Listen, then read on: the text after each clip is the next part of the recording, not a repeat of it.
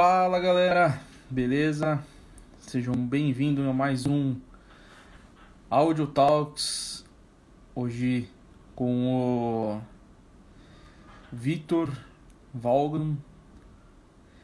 Fala aí, meu querido. Fala Vitor, eu não tô te vendo ainda. Ah, agora eu tô te vendo. Beleza? Beleza, beleza. E aí, tudo certinho? Tudo certo, graças a Deus, cara. Por aqui é, as coisas vieram com delay, né? Essa loucura toda, né? Uhum. Você tá, você tá onde? Você tá em Salvador? Não, tô no sul da Bahia. Ah, você Próximo tá de no sul do Itacaré. Isso. Aonde? Próximo de Itacaré. Ah, caramba, que legal. Eu morei em Ilhéus, cara. Ah, é? Ah, Morei que massa. Na realidade, Você conhece em... Serra Grande? Sei, já ouvi falar, nunca fui, mas já, eu fiquei pouco tempo lá. Morei em Piauí, ali, um pouco pra, afastado de já Ilhéus. em Piauí. Eu, fiz, eu trabalhei seis anos com uma banda de Salvador chamada Escambo. E aí a Sei, gente fez conheço. muito desse jeito. Caramba, Que que, massa. legal. Tá morando aonde agora? Eu tô em Cuiabá. Cuiabá. Tá pertinho. É, na realidade, agora, agora não, né? Eu tô em Rondonópolis, que é 200 quilômetros de Cuiabá.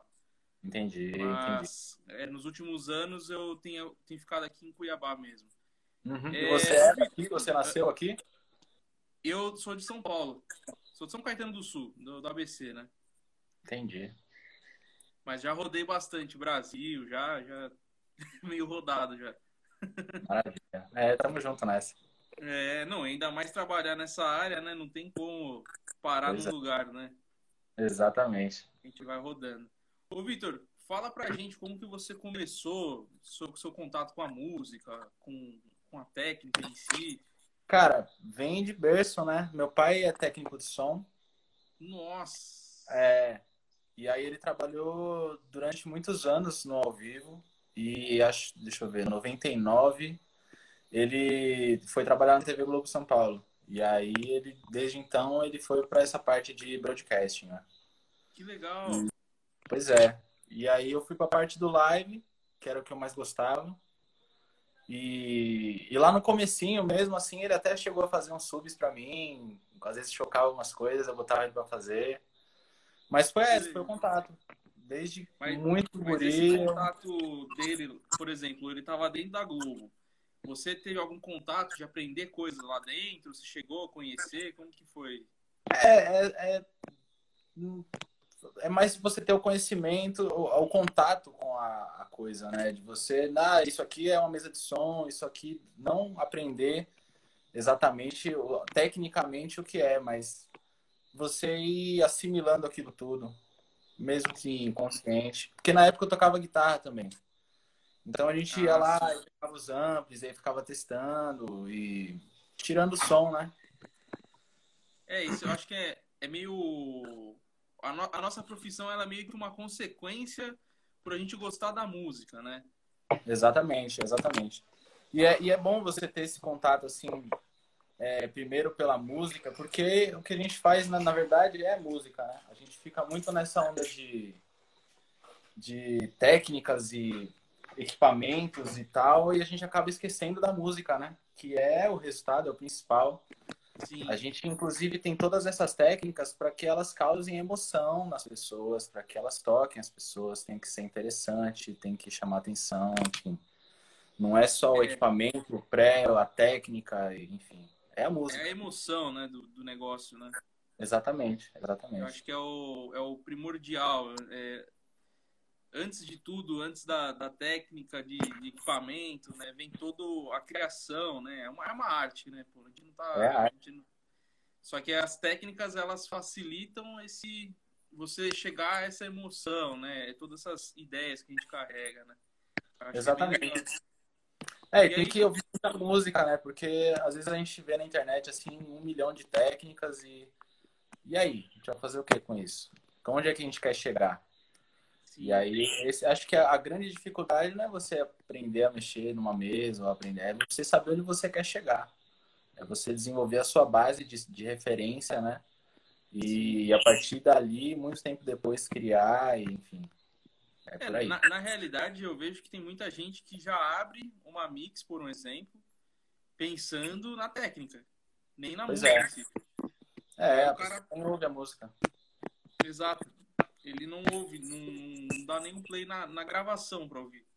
Uhum. O cara já começa colocando plugin pra caramba lá, porque ele. é, às vezes ele acha que o que vai dar o som é o plugin, entendeu? Exatamente, não é. Não é não, só é isso. tudo ferramenta, é tudo, você tem que saber usar a ferramenta, dominar a ferramenta, mas para chegar em algum lugar. Senão, se não souber, não adianta. É. Você chegou. muito. O quê? Fale, pode falar, desculpa, pode falar. Não, é. Você co- começou a trabalhar com qual banda primeiro? Você foi trabalhar em locadora? Como que foi? Cara, é isso, é meio que. Ah, então, aí eu fui, morava em São Paulo, sou de São Paulo, e aí lá eu fazia, meu pai fazia também, além da Globo, ele ainda fazia uns freelas de ao vivo, tinha umas casas de show, tinha é uma empresa que, inclusive uma empresa que ele começou na época, que fazia uns trampos de, de coral de Natal em shopping, essas sonorizaçõezinhas assim. E aí eu comecei a aprender ali, isso já em São Paulo. Isso em conjunto com o- a guitarra, que era o meu instrumento. E aí a gente mudou para Salvador. Porque ele, ele tinha esse sonho de morar na Bahia, e aí ele pegou uma transferência da Globo para a TV Bahia. Legal. Foi, foi logo que eu me formei no ensino médio ali. E, e aí eu cheguei em Salvador naquela onda, tipo, pô, preciso trabalhar, e aí qual vai ser? Vou tocar. E não conseguia me enquadrar muito nesse lance do, do som. Eu cheguei até a tirar vários repertórios, mas enfim. Já tinha aquela onda do áudio. E aí eu, eu fiz, assim, naquele desespero, né? Adolescente, assim, preciso de dinheiro, quero sair, desespero.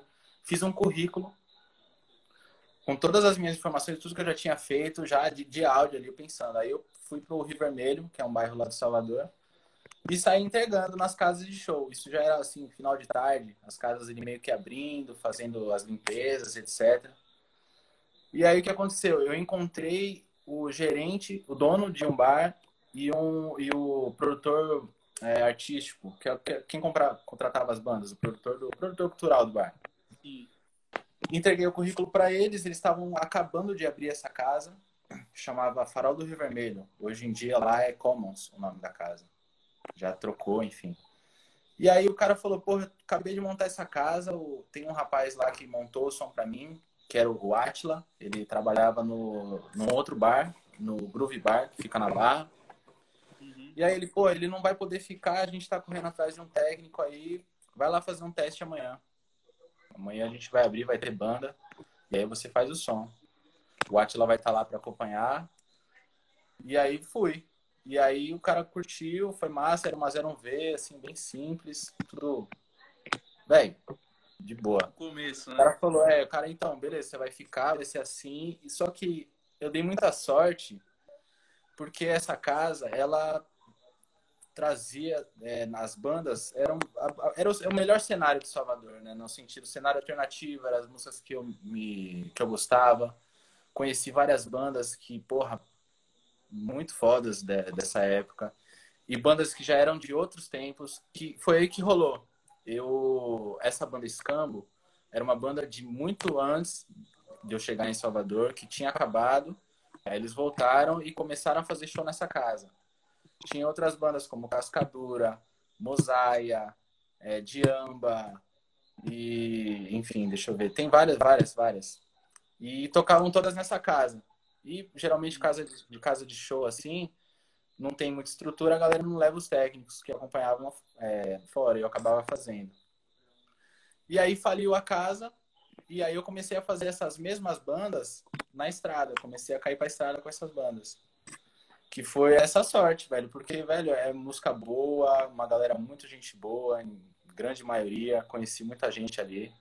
Uhum. E foi assim que Mas- começou em Salvador. Mas essas bandas, elas são. Tem algum tipo gênero específico ou foi sempre É esse variado? gênero mais alternativo, né? De, é, do reggae, do rock, MPB. Que legal. É, eu, eu flertei algumas vezes com esse mercado do axé, do, do arrocha. Cheguei a fazer algumas, algumas temporadas assim, mas muito, muito pouco em relação a toda a minha história na cena alternativa de Salvador. É interessante isso, porque na Bahia isso, isso é uma coisa muito legal, porque por mais que a gente, por exemplo, o pessoal do Brasil inteiro fala assim, ah, o axé forte é da Bahia. Mas é, existem muitas bandas boas de outros gêneros que também são da Bahia. Eu, por Cara... exemplo, eu trabalhei com aquela. É... Vivendo do Ócio. Sim, sim. Vivendo do Ócio tocava nessa época. Só que eles levavam técnica, eles tinham estrutura. É, não, os caras, meu, eu paguei um pau pro som dos caras, encontrei, eu conheci eles em São Paulo. Uhum. E eu fiz o, o PA dos caras lá uma vez, assim, foi num, foi um festival, eles não levaram técnico. E aí eles falaram, a gente é da Bahia. Eu falei, caraca, tipo, depois que acabou o show, né? Eu falei, é, meu legal. Deus, o somzão muito louco. Véi, a Bahia é foda.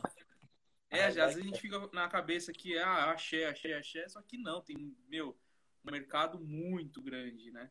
Ah, eu acho até que esse, esse, esse qual é a palavra, esse, é... não tem mais isso, né, de que a Bahia é o axé, isso já tá morrendo já, o axé já tá... É, é que na realidade no mundo a Bahia é conhecida pelo axé, né, isso que é o doido. É, mas... Mas é, tá para quem frequenta, né, quem conhece, sabe que não é só axé, isso que é o... Que é, o... é, o que eu vi, assim, é que começaram a surgir vários festivais, né, enfim, a galera começou a rodar bem a nível Brasil, assim, pelo menos as capitais. Então, uhum. acho que tem difundido bastante isso. E, pô, desde sempre a Bahia é, é berço de muita coisa, né, cara? Sim, muita A Bahia é cultura, é foda. Cara, é... é porque o axé meio, meio que ofuscou isso. E, né, o mercado, dinheiro, ah, turismo e etc. Mas se você for ver musicalmente mesmo, é, o buraco é muito mais embaixo. Muito Sim. mais eu acho que também não só na, na questão da, da música em si, mas na questão cultural é muito forte. Relação é, teatros também são bem são bem vistos aí na, na Bahia. É, outras questões culturais, meu, é, em relação à cultura, a Bahia é muito forte, né? Uhum. Isso que é um, um, negócio legal e eu acho que é um, é um estado bacana que eu comecei a entender nesse ano, para você, pra você ter uma noção, quando a gente começou a página, a gente começou a conversar com o pessoal do Nordeste. Eu, para mim, parecia outro país, cara. O negócio é é tão desenvolvido que na nossa cabeça, às vezes, ah, São Paulo, você fica pensando só nessa, é, nessa bolha, né? Só que o, o, negócio lá fora é tão maior, é porque às vezes algumas regiões não são tão desenvolvidas, né? Mas Sim. o Nordeste em si, o negócio nos últimos anos cresceu muito, né? Ah, Mas com certeza. Eu dei muita sorte. Eu dei muita sorte de ter vindo para Bahia, para Bahia nessa época e como a, a, formação como ser humano mesmo e enfim, muita sorte. Se eu tivesse ficado em São Paulo, teria sido totalmente diferente a minha história. É. Mas e aí, dali você como que foi essa sua sua caminhada até chegar no Baiana System? Foi assim, foi bem rápido? Não, deixa eu ver. É, talvez. Eu fiz seis anos de escambo e acho que quando eu tinha cinco eu entrei no, eu entrei no Baiana, deixa eu ver. Nunca parei para fazer essas contas mesmo e você meio que vai esquecendo. Mas não, cara, eu rodei, eu fiz muita coisa lá, muitos artistas, assim, não de, de ser o técnico do artista, mas de fazer um freela ou outro. Fiz bastante gente. E aí o, o Baiana veio de uma situação até é, engraçada, que que eu estava conversando com um amigo é, há pouco tempo sobre esse lance do, do cachê, de você se valorizar sempre e, e aí chega naquele ponto que tem às vezes um trabalho ou outro que a galera não tem estrutura para te pagar o cachê que você acha que você merece. Mas aquele trabalho vai te render outros trabalhos ou vai ser uma vitrine para você ou vai né, é um, um, trabalho legal, enfim, tem o tesão de você estar tá lá fazendo também na hora do som. Uhum. E aí o que aconteceu? Tem um festival em Salvador bem legal, chama Festival Radioca. E aí eu lembro de ter feito um, eu fazia escambo na época e a gente tocou num Armazém de Vilas, que é lá uma casa de show é, perto ali de Salvador. E era baiano escambo. E aí, na, na ocasião, eu fazia produção técnica lá na Escambo, fazia o PA e a maioria dos shows, porque a gente viajava muito pela Bahia, era uma mesa só. Quando eu tinha duas, eu chamava alguns colegas que sempre faziam. E nessa ocasião, o cara me deixou na mão. E aí eu tive que fazer tudo. Corri, fiz, fui pro palco, fiz, pá. E aí eu, a galera meio que observou isso, essa movimentação. E nesse dia, eu recebi uma ligação da produção lá do festival, a, a Erika, que fazia lá na época. Ela falou: É, Vitor, é o seguinte, amanhã a gente vai precisar de um técnico para fazer o PA da Annelise, Assunção e o do quadro. Só que foi uma coisa que eu não lembro se alguém ia fazer acabou não vindo, viajando com eles, perdeu o voo, não lembro exatamente a situação. Mas era para pagar um incêndio. E isso não estava na planilha dos caras. Ela falou, cara, eu tenho uma ajuda de custo aqui, eu sei, é difícil até de oferecer isso, mas tô precisando. Eu falei, velho, vamos nessa. Imagina, a Denise Ascensão é foda, eu já conheci o trabalho dela. O quadro também é uma banda, inclusive, de Léus, a galera.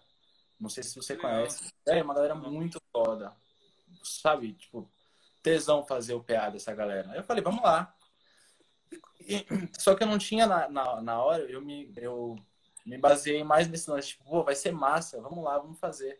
Só que é um puta festival, a primeira edição desse festival, que ia ser um festival, ia se consolidar como um festival foda. O público era um público da, né, do, do, do mercado, os produtores, os músicos. E aí a, o Baiana todo tava lá, porque se não me engano o Russo ia fazer uma participação com quadro, enfim, a banda toda tava lá. E foi massa né? A estrutura do festival era boa, os, os, os shows foram ótimos. Na semana seguinte, meu telefone tocou e era o Seco, o baixista. Ele falou, pô, Vitão, a gente tá precisando de um sub lá, cara. Porque na época quem fazia lá era o Beto Santana, e Beto Santana tava com Gal na época. Uhum. E Gal tava fazendo, eu não lembro qual era a turnê exatamente que ela tava fazendo, mas ela tava fazendo muitos shows. E, e tinham muitos shows do Baiana, que tava começando a rolar bastante shows deles também que precisava de técnico, estava tendo uma rotatividade de algumas pessoas e a galera queria uma pessoa que ficasse, se fosse o sub, seria o único sub ali para suprir essa necessidade. E aí entrei, fiz um show, fiz dois, eu acho que ali eu fiz no ano de 2015 foi que eu entrei, que foi antes de lançar o Duas Cidades. Eu fiz vários shows e, e aí acabou que o Beto estava muito ocupado com Gal e com outras coisas também, e aí eles conversaram lá e eu acabei... e aí rolou ah, o navio pirata, que é o nosso trio, no carnaval de 2016.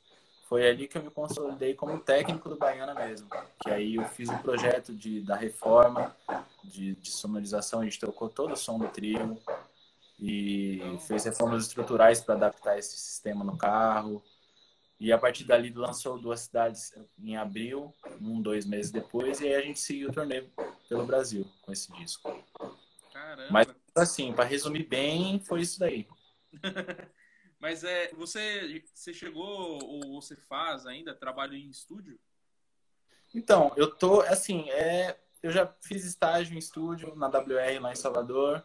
É uma coisa que eu sempre quis é, tipo, eu, eu sempre quis que fosse meu plano A e o ao vivo meu plano B.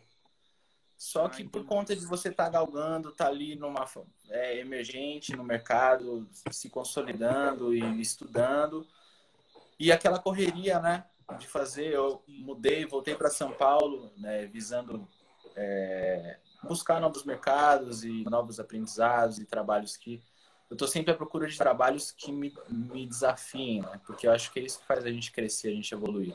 Se a gente ficar ali 30 anos numa gig que faz a mesma coisa, você acaba, né? Você decora as coisas ali, mas não, não desenvolve. E aí eu fiz essa Legal mudança na minha vida, falei, vou voltar para São Paulo e quero aprender mais coisas. E já no intuito desse do estúdio, de cair matando no estúdio, e só que acabou não acontecendo, né? Até então, até antes da crise do, da, da, pandemia, isso era uma coisa que eu tava ali, tinha algumas tentativas de juntar com algumas pessoas para fazer, mas acabava não dando certo e, e não ia para frente. Sim. E agora com a pandemia que eu tô em casa, eu tô meio que estudando 12 horas por dia e fazendo e, e tentando movimentar isso daí. Já tem até alguns trampos que tá para rolar.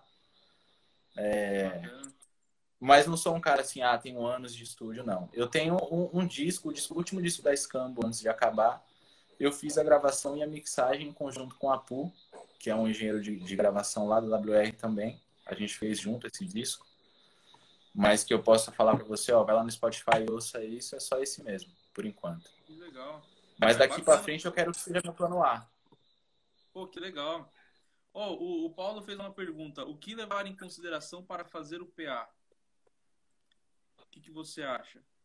O que levar em consideração para fazer o PA? Cara, é, você tem que conhecer a música que você está mixando e você tem que conhecer o básico do sistema que você está operando, né? Porque você não está numa sala tratada com monitores, com um par de monitor de, de referência ali, cara. Você tem que entender aquela dinâmica do PA. Acho que essa é a grande diferença. Porque nas minhas técnicas, quando eu estava no PA ali pesquisando, eu não ia procurar técnicas de mixagem para PA, eu ia procurar técnicas de mixagem de estúdio. E a minha mix de PA, ela é basicamente a mesma da mix do estúdio. Não, não muda nada. O que muda é o sistema de som que eu estou mixando. E foi por isso também que eu parei uma parte da minha vida para estudar alinhamento do sistema. Porque eu chegava nos lugares, eu via um bocado de, de problema e não sabia como resolver aquilo.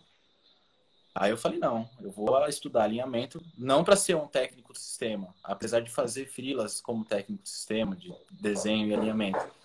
Mas é um, é um, um conhecimento que eu vou agregar à minha profissão como técnico de mixagem. Eu vou chegar, vou alinhar o sistema, pronto, agora está pronto para mixar. E eu vou mixar como se eu estivesse mixando no Pro Tools. O que vai fazer a limitação disso é a mesa, a console, os microfones, etc.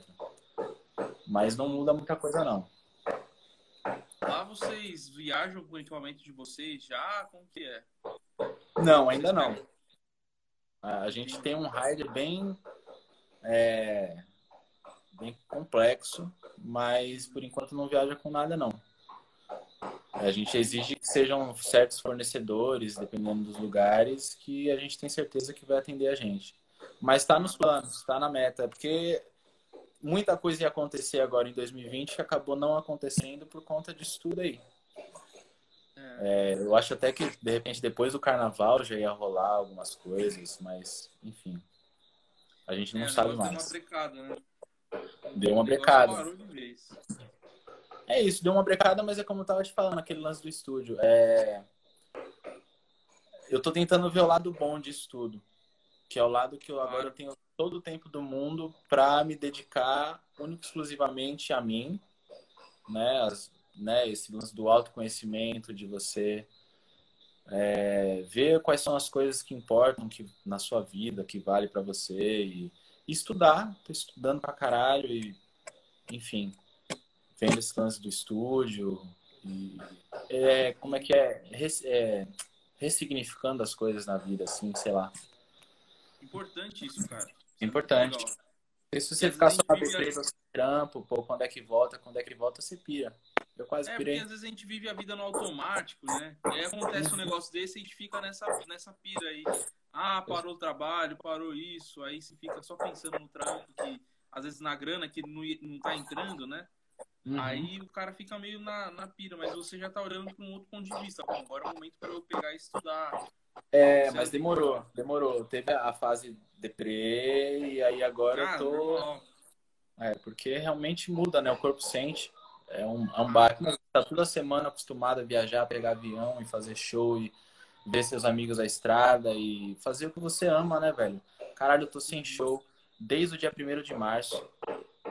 Que eu não faço um PA, uma live, nada. Só tenho feito mix em casa. E, porra, imagina.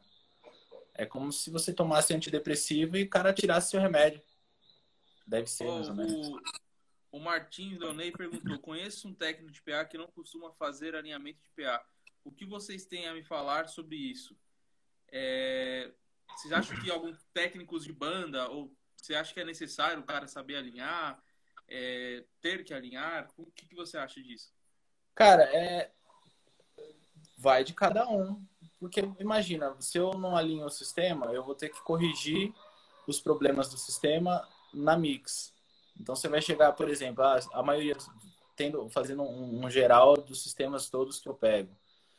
Geralmente tem um absurdo de médio grave, um absurdo de sub, e aí você vai pega aquilo ali e vai mixar. Você vai ter que tirar médio grave de todos os seus canais, a não ser que você faça um alinhamento, nem que seja no microfone ali e tire no master.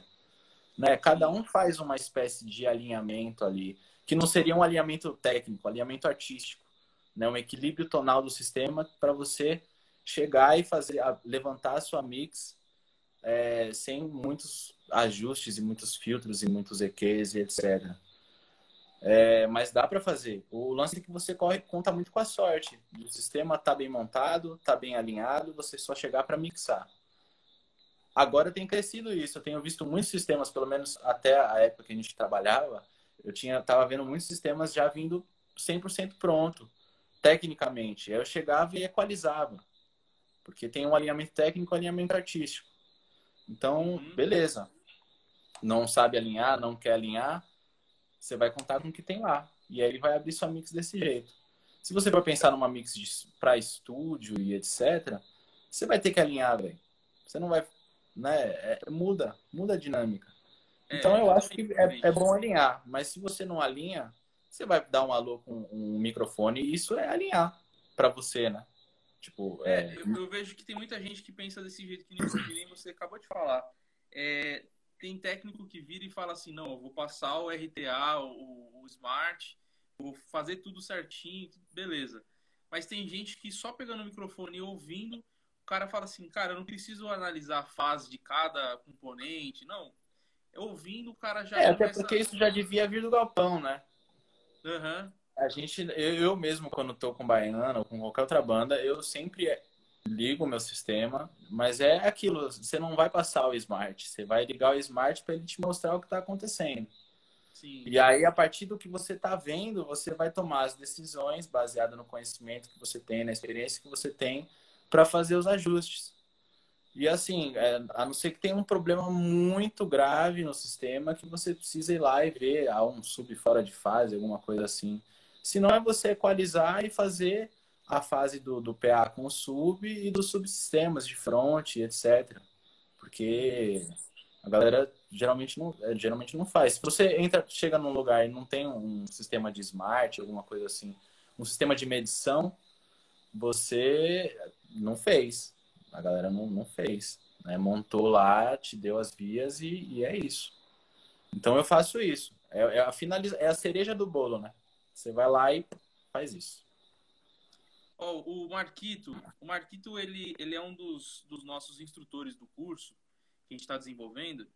É, ele foi um cara que abriu muitas portas para mim aqui no Mato Grosso e me ensinou muita coisa. Uhum. Ele é um cara que eu até te falei esses dias, eu falei, pô, o Buguinha do, da, do, do álbum com o Baiana, né? E ele uhum. que me, me mostrou o trampo do Buguinha. Ele falou assim: vejo que, que, ao, que vivo, que eu acho que ao vivo você usa muito o HD-Delay da Waves. Já usou pedais como RE20 ou DI4 Line 6? Cara, eu, eu viajava com um RE20 até pouco tempo. O problema é que não era meu. Aí o dono pediu de volta. Eu, é, eu fiquei de comprar um na última tour na Europa, mas acabou não rolando. Eu acabei fazendo outros investimentos. Mas é isso, é porque eu uso o HDLA quando estou com DigiDesign, mas sinto falta, sinto falta, porque o analógico é diferente, não pelo som analógico, é pelo toque. Você tem os botões ali, aí você não é aquele delay, tipo, você programa, faz o tap, solta e beleza.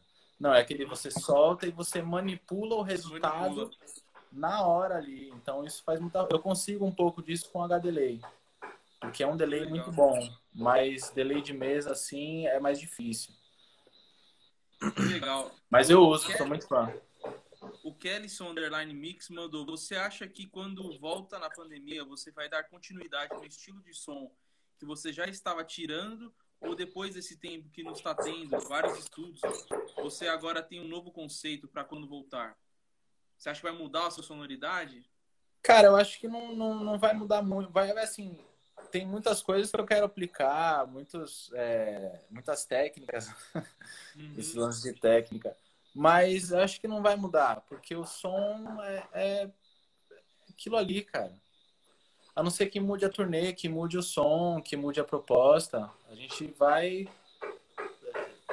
Muda, muda, mas não muda. É aquele lance, muda, porque você vai envolver outros conhecimentos, outras coisas, mas o resultado que você quer tirar tá ali. Uhum. o som do, principalmente o som do Baiana System, que é um som muito específico, Aquele é o som dos caras, velho. E você pode ver, Russo, ele sempre passa som comigo lá na house. E se ele tem alguma observação, ele faz. Os, os caras sabem muito o som, eles têm o som na cabeça. E eu entendi isso. Eu entendi isso. Demorou um tempo, mas eu entendi qual é a do som. E é aquilo ali, velho. Vai melhorar a técnica, alguma técnica, algum delay que eu vou botar em alguma música, porque eu tô com uns stems também que eu tô mixando e fazendo uns presetzinhos de umas coisas. Tempo, né? Gastando tempo aí, enfim. Mas não vai mudar, vai vir água e vinho. Não, não vai. Uhum.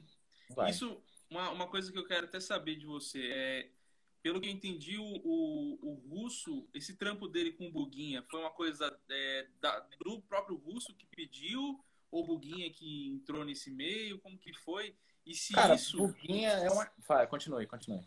Não, e se isso, se essa liberdade da, do álbum ser adubado é, tem alguma influência no seu trabalho? Se você poderia fazer isso, se você sabe, se. Não sei, entendeu?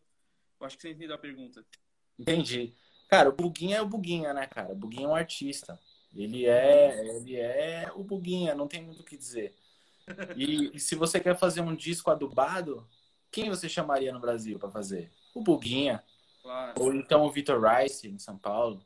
A gente tem algumas referências. Mas, pô, eu poderia fazer um disco adubado do Baiana? Poderia, velho. Mas o cara tem 30 anos de experiência na minha frente. E Não, sabe muito. Você, você levaria isso pro ao vivo? Eu levo isso para ao vivo, de certa forma. Ah, então.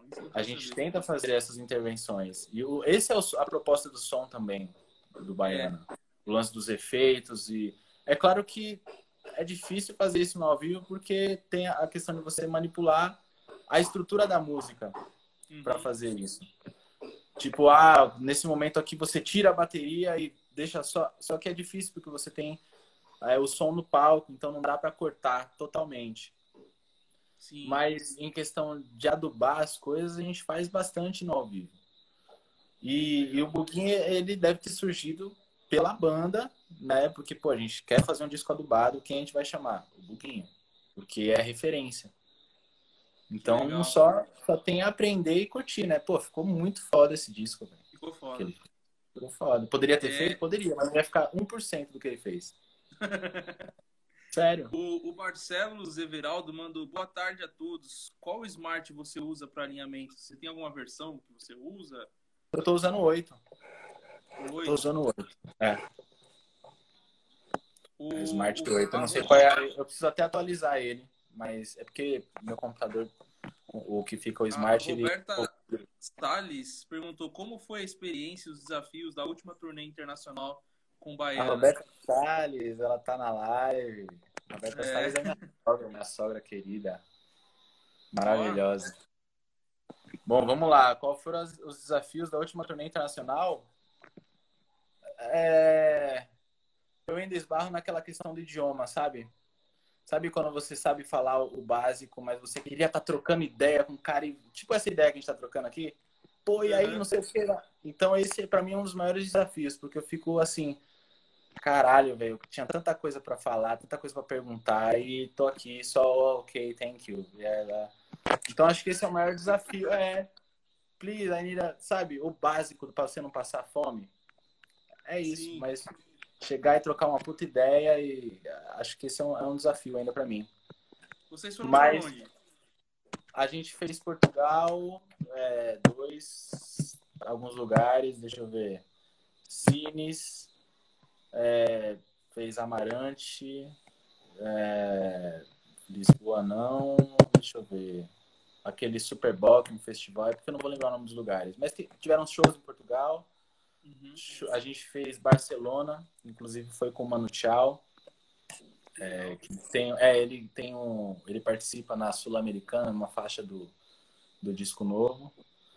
A gente fez Londres pela segunda vez. É, não tô conseguindo lembrar o resto.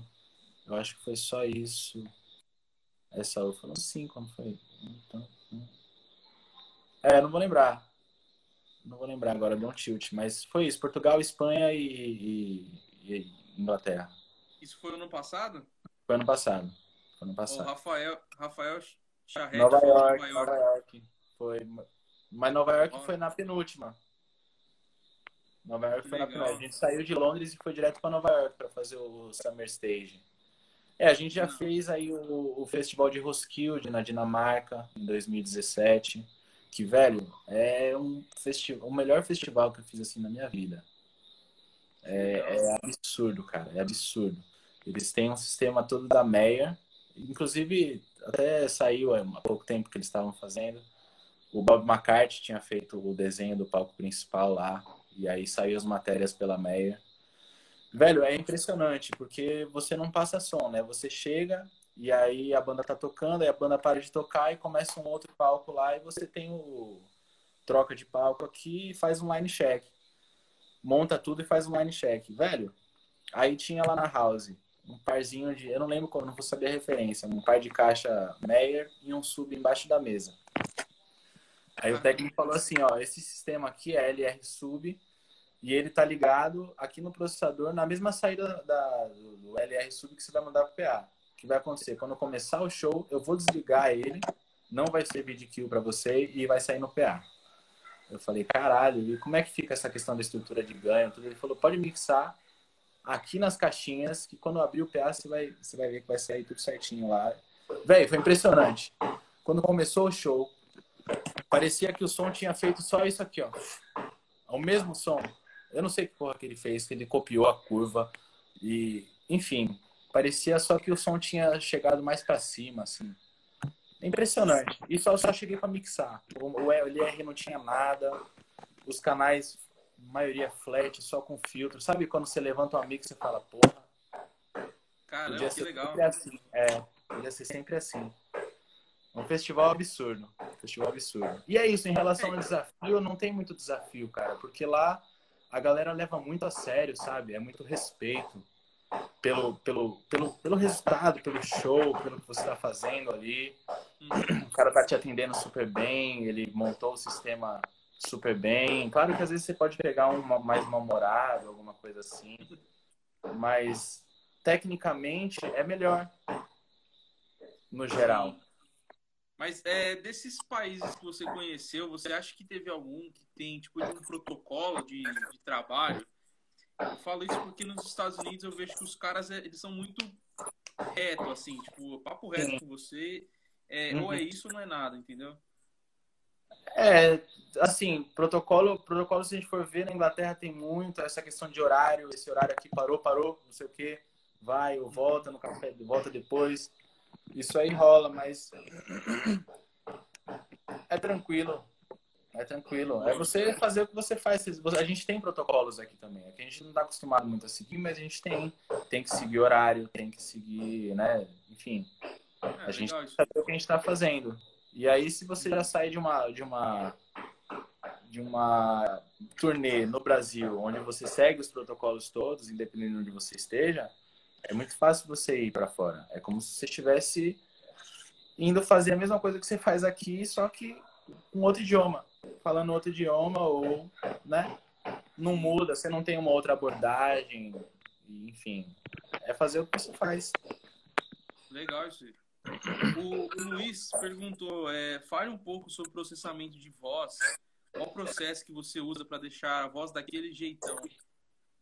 Cara, é isso, é. Bom, a escolha do, da- do microfone. Mentira, a gente pega 58 mesmo e. E às vezes. Mas eu gostaria muito do DPA, mas não rola, não rola sempre. Uhum. Então, é assim, é questão de, de compressão, uma compressão seriada que rola. Pra, pra falar tipo de cadeia de plugin, assim, do Sim, que eu é, uso. pode ser. Isso é, É. interessante que você vai falar. O, o, o Chris Anthony, ele fez uma pergunta pra gente, perguntando exatamente que plugins que você usa na voz. Entendi. Porra, pra aí a galera aqui, tá todo mundo aqui. E aí, meu pai, Cezinha, Venom, Lewis. Aí, ó. Outro cara bom pra você fazer live aqui, ó. O Lewis, manja muito de turnê na Europa, pá. Ó, legal, hein? Didio. conversar com essa galera. Venom, Venom também é foda. Puta técnico de som. Luiz. Bom, vamos lá. Você perguntou o que mesmo? Desculpa. É, sobre o- os plugins que você usa na voz, lá, o, o, Luiz também perguntou. É isso, varia muito, mas falando do ao vivo, que é o que a gente está falando, sem ir muito para o estúdio, e aí plugin de design, Waves, pronto, já limitamos bastante. Uhum. Aí eu costumo usar o Vocal Rider para fazer essa dinâmica de, de volume, porque o russo ele vai do grito ao sussurro, né? Uhum. Então, às vezes, no, eu perco, eu uso o vocal rider mais pelo expander, essa questão do tipo, ele não vai comprimir, mas quando ele estiver sussurrando, ele vai dar um, um level up ali no fader. Legal, isso me lembrou muito, porque às vezes eu falo pilotando o fader 10 dB no show assim, e agora ele fica mais estático ali. E eu consigo trabalhar melhor as compressões. E aí aquela, aquele chainzinho que todo mundo conhece, já tá na, né? LA 7, CLA 76, que é 1176, em função de, de limiter mesmo. Boto lá 20 para 1, um ataque release bem rápido, que é para segurar os picos quando ele grita. E aí eu boto num, num LA2A. O que mais que tem? Eu precisava até ver, tem tanto tempo que eu não opero mesa de som. Eu esqueci Mas eu sei, eu sei, que no meio tem um Jesser que às vezes eu. Ah, um C6, vai logo depois do LA2A, que eu faço uns enhancers. Eu, eu usava um Jesser antes, mas aí eu botei no, no C6 depois porque eu. Eu, eu dou um, um, um grau na, nas frequências, né? Eu dou, faço um EQ e aí eu puxo o Jesser para baixo. Uhum. É de processamento de voz é isso. Às vezes eu boto um Putec, mas. Não, não Bem trabalhado, né?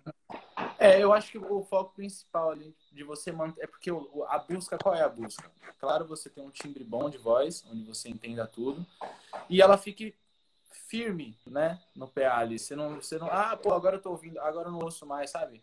É você estar tá ouvindo, entendendo cada palavra, cada palavra que ele tá é, falando ali. Então ela tem que estar tá firme.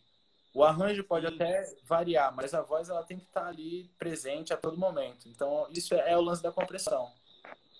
Sem ser sem estar tá over compressed, mas comprimido no sentido. Legal meu pai tá aí também, cara. Hum. Meu pai tá aí também, que massa. tá uma galera.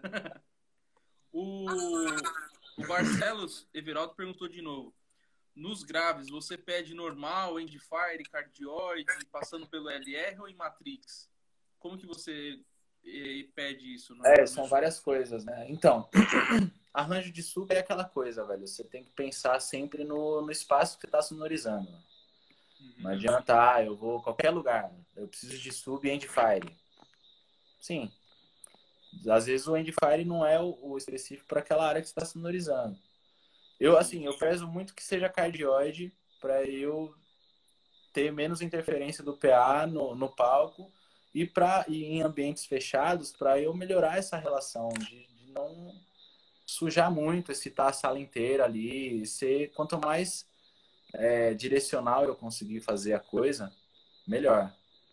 E homogeneidade. É tipo assim, tem que é sempre a busca pela homogeneidade, pela, é, por ser direcional e não ir para todos os lados. Então, é, e sempre separado, não, não porque eu faça uma mix separada, mas é porque eu gosto de ter esse controle, principalmente na hora que eu vou fazer a otimização mesmo. De, eu prefiro fazer na mesa de som do que chegar no, no sistema, no processador e fazer alguma coisa. Quando tem alguma coisa muito estranha, eu peço para dar uma olhada para ver o que está acontecendo e tentar entender a origem do problema, a origem do problema. Uhum. Mas é mais por questão de ajuste, ajuste meus mesmo. E assim, eu sempre chego, espero chegar num ambiente para saber qual é a melhor coisa que a gente pode fazer com o que a gente tem. Eu acho que é isso que vai editar muito. A gente sonoriza o ambiente, né? Sim, com certeza. Pô, muito legal isso aí, porque até, até você estava falando que o, o Venom tá assistindo, né? Uhum. É, o, o, o, Venom, uma vez eu tive uma experiência, foi logo no começo, bem no começo meu do ao vivo, é, eu tive uma experiência lá no Sesc Campo Limpo. Ele tava uhum. fazendo com a Carol Conká. Ele e o Batô. Sim, e aí porra, o Batô ele fez. É É, não, é a equipe top dos caras. E aí o Batu ele fez toda essa, essa questão de, aliás, a empresa locadora tinha colocado o PA de um jeito, aí ele chegou e falou, não, tipo, apaga do zero, vamos refazer do zero. Ele fez isso em um lugar que era aberto e fechado, era uma tenda, né? E, e aí ele fez todo esse alinhamento. E eu falei assim, pô, meu, é, é rap, hip hop, o negócio vai vir porrada, né? Os caras querem sub, né? Eu fiquei pensando até nessa questão de desenho, né? Uhum. E ele não pensou nisso, tipo, ele pensou numa, na, na otimização para aquele lugar, exatamente isso que você estava falando. Uhum. E aí, com a otimização, o negócio ficou, tipo, incrível, assim, é uma sonoridade foda. Que às vezes você não precisa ficar pensando, ah, eu vou usar Endfire, eu vou usar assim por causa desse, disso, daquilo, aquilo outro, né? Uhum. O cara, ele ele pensa para aquele canto, assim, ah, aquela sala, por exemplo, aquele, aquele lugar ali precisa disso. Aquele um lugar aberto precisa daquilo. É muito É claro que o estilo de música vai ditar o arranjo, é, mas é, é quando você tem que escolher entre uma coisa ou outra, né? Por exemplo, Sim. você vai, você tem um ambiente que é muito é, comprido, mas muito mesmo, e aí você fica nessa, pô, eu vou fazer um arc delay que ele vai até uma certa distância e é homogêneo, ou eu vou fazer um Indifire para eu cobrir uma, uma distância maior, para eu ter uma STL maior. Então, é, é, tem que botar tudo no, no bolo quando você for tomar a decisão. É claro que o ambiente vai mandar, mas se você, com aquele arranjo ali que é melhor para aquele ambiente, é, para metade daquele ambiente, não consegue chegar lá no fundo, você vai ter que fazer uma coisa diferente, entendeu? É sempre é. pensando no ambiente, mas também tem o viés do, do estilo musical. Porque senão você vai forçar o sistema, né, velho? Exatamente. O, o, Elvis Souza perguntou: o Diesser você coloca depois do ajuste dos agudos, por exemplo, coloca um segundo EQ na correção das frequências? Como que você faz essa jogada? No ao vivo? É. Da... Geralmente é antes. Se eu for, se eu estiver usando só o Diesser, geralmente é a primeira coisa que eu coloco na, na, na cadeia. Antes, é, depois do, do, do vocal rider. Aí eu já boto Legal. de S. Mas nessa cadeia do russo eu uso ele lá no final no C6. Porque eu já aproveito por tudo. Agora, se eu estiver no, no estúdio, estiver sentindo que tem alguma coisa que. algum um compressor, a coloração de alguma coisa influenciou, aí eu boto um EQ e tiro só ali. O lance é você. É, se depois do processamento que você fez, você sentiu que ele trouxe para frente algumas coisas, você vai lá e bota no final mais alguma coisinha e faz esse filtro. É claro que assim, com esse lance de, de equalizador dinâmico, é, a gente não tem usado mais tanto de S, né, velho? É, deixa um pouco de lado, né? Deixa um pouco de lado. É claro que às vezes o S não está na mesma frequência, né? Existem vários, várias coisas que um DS ajuda. Mas no estúdio eu uso muito aquele da Fab Filter, o Pro DS. Sim. Ele é muito bom. Legal. Se não for ele, vai ser um, um equalizador dinâmico mesmo. O, o Marquinilho, o Marquinilho, ele é um amigo nosso que, que ele acompanha a gente da Argentina. Ele é argentino, ele, se, ele dá um puta esforço para entender o que a gente fala. É, ele perguntou qual ferramenta que você fala que é indispensável assim no seu trabalho no ao vivo. Meus ouvidos. Falo... Hã? É, Meus ouvidos. Ótimo, né? Sem ouvido a gente não, não existe. Não faz, não faz. Pô, que legal. O André perguntou aqui, hoje em dia, melhor arranjo e o mais usado. Qual que você mais pede? Arranjo de, de sub? É. É isso, o arranjo, o arranjo vai ser o, o que o, o ambiente estiver pedindo. Se você tiver um ambiente, um, um, comprimento muito grande, você vai ter que ir acabar indo para um, um, um Endfire, porque ele acopla e ele consegue uma certa distância, enfim, vai com mais SPL. É, só que assim, eu sempre prezo para aquele que tem mais homogeneidade. Então, Sim. no geral, eu vou sempre preferir um arc delay para ter homogeneidade, ou então aquele straight, se você tem uma, uma sala que ela não é tão larga, você consegue tem caixa suficiente para fazer de uma ponta a outra. Eu acho que esses dois são os melhores. Mas se você tiver outros problemas, aí você vai ter que pensar em outros arranjos. Eu, eu acho que um, um, amigo teu, acho que o nome dele é Cícero Maírton, perguntou, Vitão, já passou muito perrengue em shows? Pode contar algum caso? abraço, meu velho. Porra, gente boa. Ele é lá de Recife. Já passei, inclusive, em Recife mesmo. Vários. é isso, cara. Às vezes a gente tem uns problemas, né? E chega o PA tá montado de uma forma que, caralho, não dá, velho. Não dá. Aí só cabem 6, 4, 8, 8, 9. O cara botou 9, tudo zero graus. Tem que descer. Vamos aí, vamos fazer do zero. É. Ultimamente eu não tenho feito tanto isso. Mas no começo eu fazia bem mais. Eu fazia bem mais. Chegava, carregava sub. Eu e o Regivan. Aí, Baiana System em Belém mesmo, Cezinha falou, porra. É, meu Deus do céu. Aquele dia que você, você chega, passa umas 8 horas no lugar e ainda sai com aquela sensação, porra, ainda não, não tá bom, mas vamos nessa, né, cara? Então tem várias, tem várias. Mesa que tá com fader fantasma, e som que tá falando de um, um lado diferente do outro. Isso aí é, é sempre, né? Sempre tem um desse aí. Uma vez eu tava comentando com o Marquito até. Eu falei pro Marquito, eu falei, cara, engraçado, você vai em roda de técnico, o cara só fala dos shows bons que ele, que ele faz, né? Eu fui lá, fiz um puta som, fui lá no outro, fiz um puta som. O cara nunca faz um, um som ruim, né?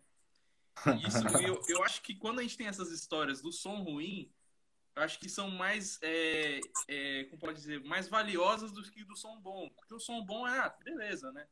Tipo, e o som ruim? O que, que você fez? O que aconteceu? Como que você reagiu? A gente aprende com os erros, né? É isso, cara. Eu, eu, eu, eu sou assim, eu não sei se é conta de signo, que porra que é, que eu sou muito crítico comigo mesmo.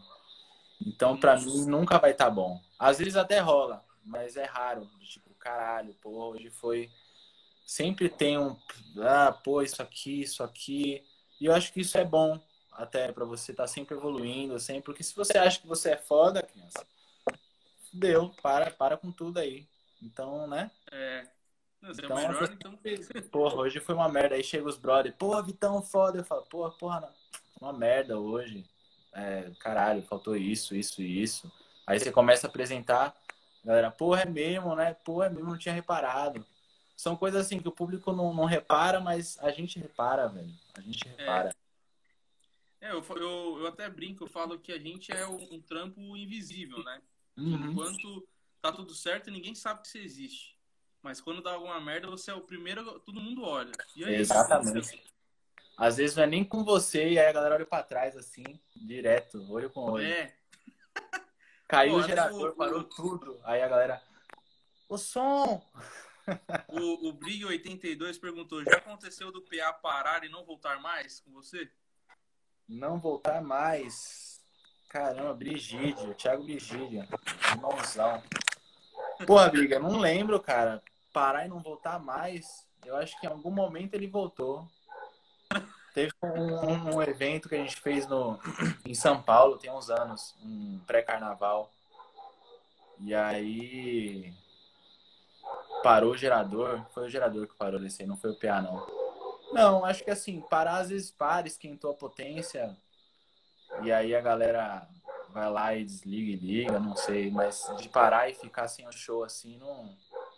Não. Agora sim, teve um lance, meu pai até falou, Spirit of London, um festival que a gente fazia isso, velho.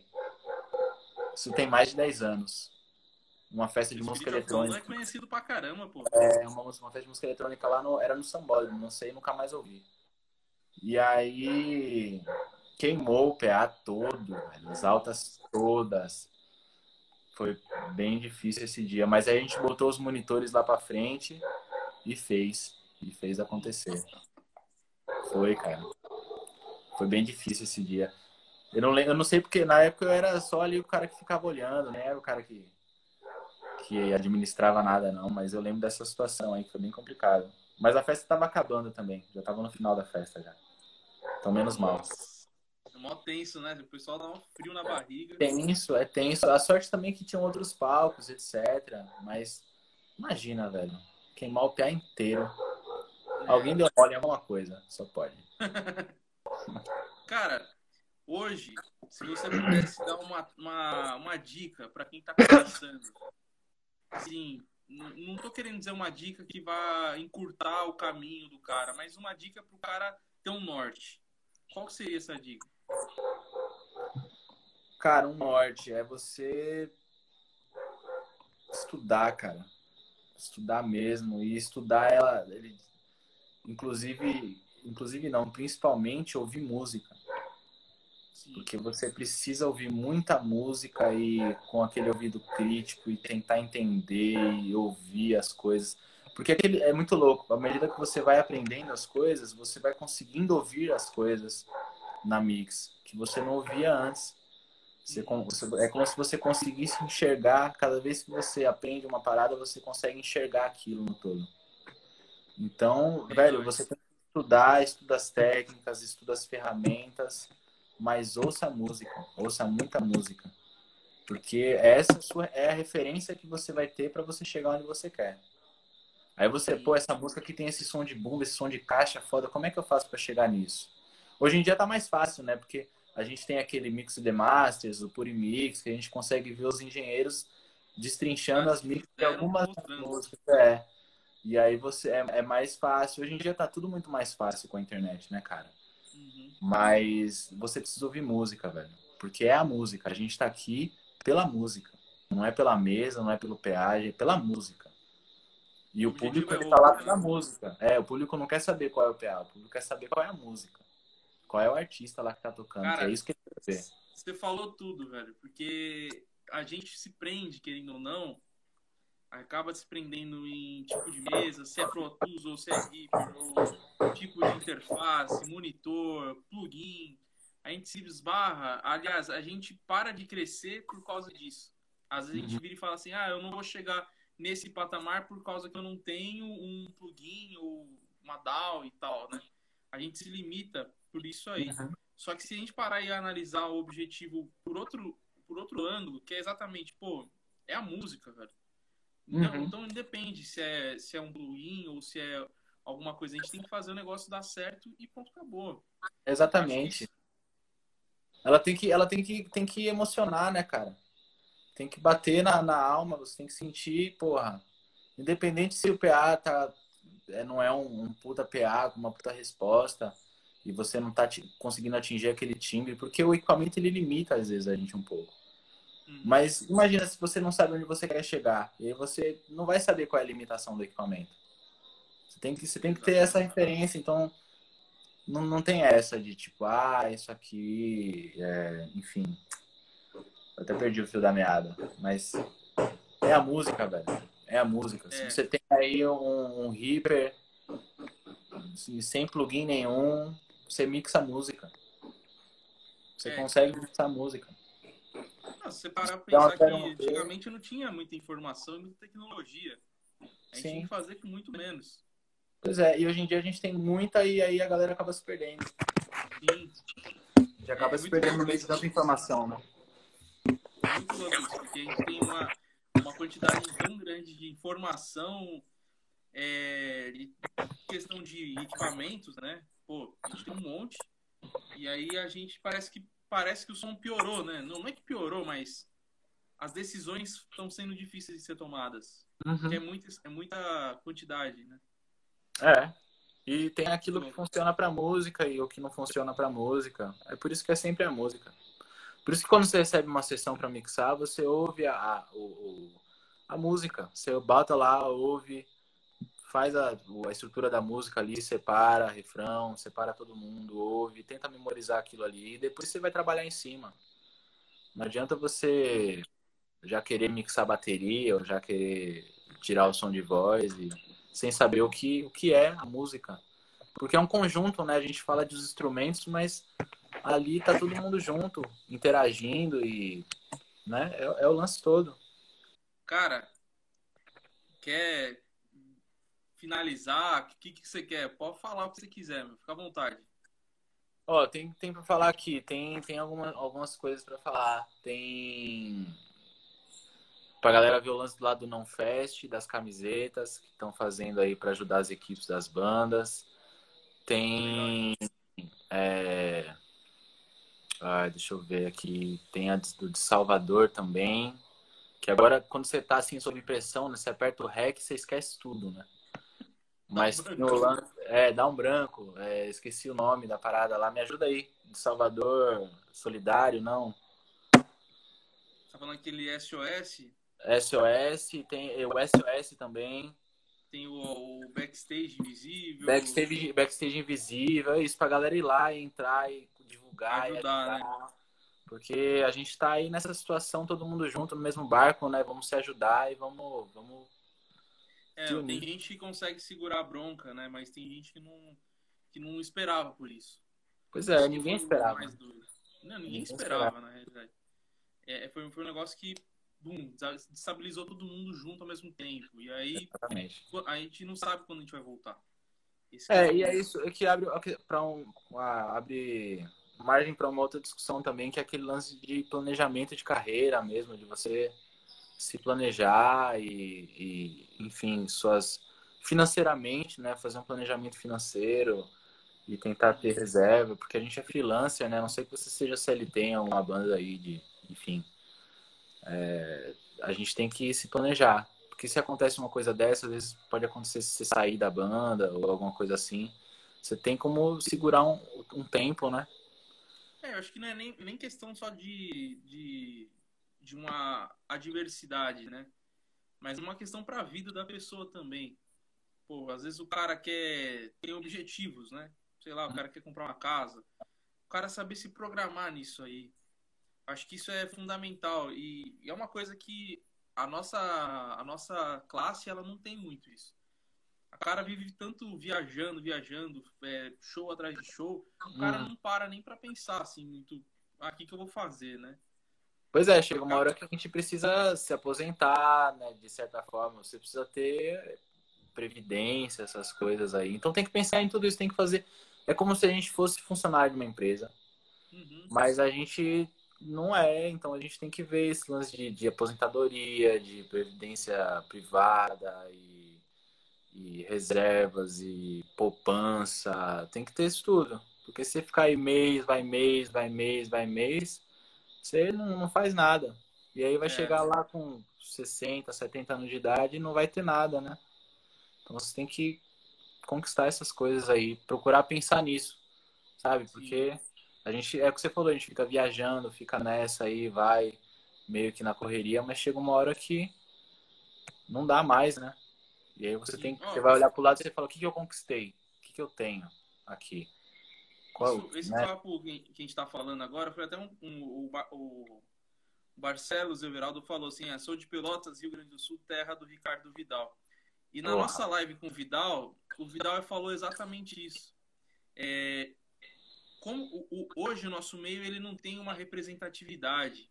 Então a gente é meio que a gente não não é meio que a, a gente está desamparado, querendo ou não. Então é, é, um negócio bem bem essa linha de pensamento, porque se a gente não tem um, um onde um ponto de vista em comum, acaba uhum. que todo mundo vai para um lado. E aí todo mundo meio que se perde, ninguém troca informação com ninguém, ninguém fala nada com ninguém. Então acaba que quando a gente pega e, e, e põe, por exemplo, agora esses movimentos, eles estão sendo úteis exatamente para a gente ter um ponto em comum. Uhum. Esse movimento de backstage visível, que é ajudar o próximo, que nesse momento não está tendo trampo, né? Eu acho que é bem legal também por uma questão de criação de, de financeiro, né? Uma, uma, uma pode dizer um, um, um, não é um pé de meia, mas eu falo assim para você se estabilizar financeiramente, é, se organizar, né? Exatamente. Acho que a questão toda é você se organizar. É o que o Bridget falou. Você é, você é funcionário, mas o patrão é você também. Você é. que é o seu patrão. Então. Você vende seu serviço e vai lá e presta ele, né? Exatamente, exatamente. Eu, nessa, nessa fase que eu tô aqui, eu ia comprar um terreno aqui, agora onde eu tô. Uhum. Agora, depois do carnaval e com a pandemia, acabou é, adiando um pouco os planos. Mas eu tô nessa vibe. Tô na vibe comprar um terreno aqui, construir minha casa. E aí, quando eu tiver essa parte já estabilizada, eu vou começar de novo a comprar equipamento, enfim, ficar nessa onda. Mas é, já parei da fase de gastar dinheiro, de. Ah, tá com quantos anos? Tô com 27. Caramba, você é novo, pô. Mas legal. É porque eu viajei fora do Rio, eu não tenho cara de 27. Achei que você era mais velho, pô. Eu ia falar que você é uns 30 e pouco. É, a maioria Mas fala legal, isso. cara. Hã? A maioria fala isso. Cara, legal. Muito obrigado, velho, por você ter participado. Pô, eu Eu agradeço o saber- convite. Eu quero saber de você. Eu posso disponibilizar a nossa live no, no YouTube, no Spotify? Posso deixar pra galera assistir depois? Claro, claro, claro, com certeza. Ah, e uma outra parada. Vai ter aí uma live, eu e o Vidal, pelo Semanáudio. Dia Pô, legal. 6 de agosto, eu acho. A gente vai falar sobre efeitos para mixagem e tal. Vai ser bem legal. Vai ser um papo bacana, hein? Uhum. E essa live que a gente tá fazendo é a primeira live que eu faço. Então, tô totalmente aí tentando entender qual é mesmo, sentindo Legal. a vibe. Vai ser aí. Bacana, mano. Mas é isso, Obrigadão, obrigado viu? pelo convite aí, tamo junto e Tamo junto. Valeu Pois é. pra todo mundo que participou também. Um abraço aí pra geral. é isso, mandar um abraço pra todo mundo que participou, meus amigos, tô morrendo de saudade de vocês, cara. Eu tô aqui isolado, né, no sul da Bahia, É, e aí não vejo a galera desde março. Mas em breve a gente vai estar junto aí, viu, galera? Dias melhores virão. com certeza. Sem dúvida. Força a todo mundo. Valeu, meu. Obrigadão aí. Obrigado a todo mundo que participou. Até o próximo aí. Falou. Valeu, tamo junto. Um abraço. Tamo junto. Tchau, tchau. Tchau, tchau.